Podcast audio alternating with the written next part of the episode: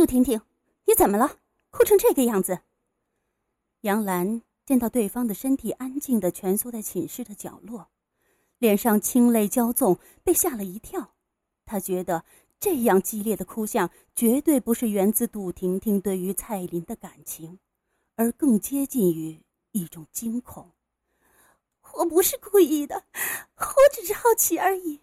我真的不知道会害死他。如果我事先知道，我是绝对不会。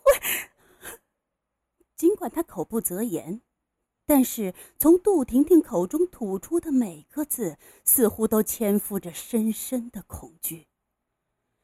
杨澜将身体蹲在对方眼前，将自己的视线与他平行，以此抚慰对方激动的情绪。不要害怕，你慢慢说清楚，究竟怎么了？你害死了谁？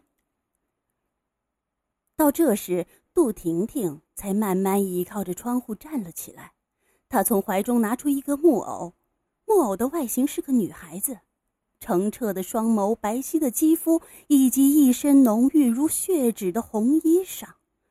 只是瞬间，她就掠夺走杨澜全部的注意力。因为这具木偶的做工太过细致和真实，尤其是他的肌肤，仿佛赋予了木偶生存的权利。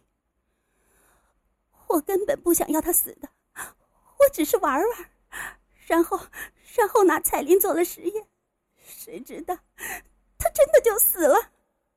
说完这些话，滚烫的泪水又无节制的流了出来。杨澜总算明白了。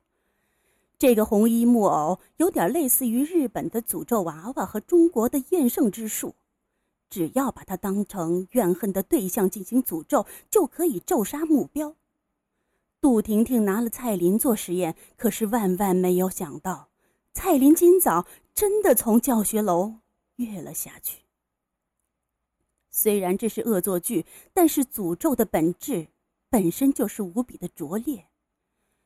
面对情绪失控的杜婷婷，杨澜不想再批判什么，她温柔地挠了挠对方的头发，笑道：“傻子，你到底有没有脑子呀？蔡琳的死大家都很难过，可是她是自杀的，这一点全班同学都能佐证。这个世界上没有鬼魂之说，不要这么愚昧了，好不好？别哭了。话虽如此，话虽如此。”但杨澜知道，如果自己拿着诅咒木偶去诅咒别人，结果被诅咒的对象不久就真的死在自己面前，恐怕也会被吓坏吧。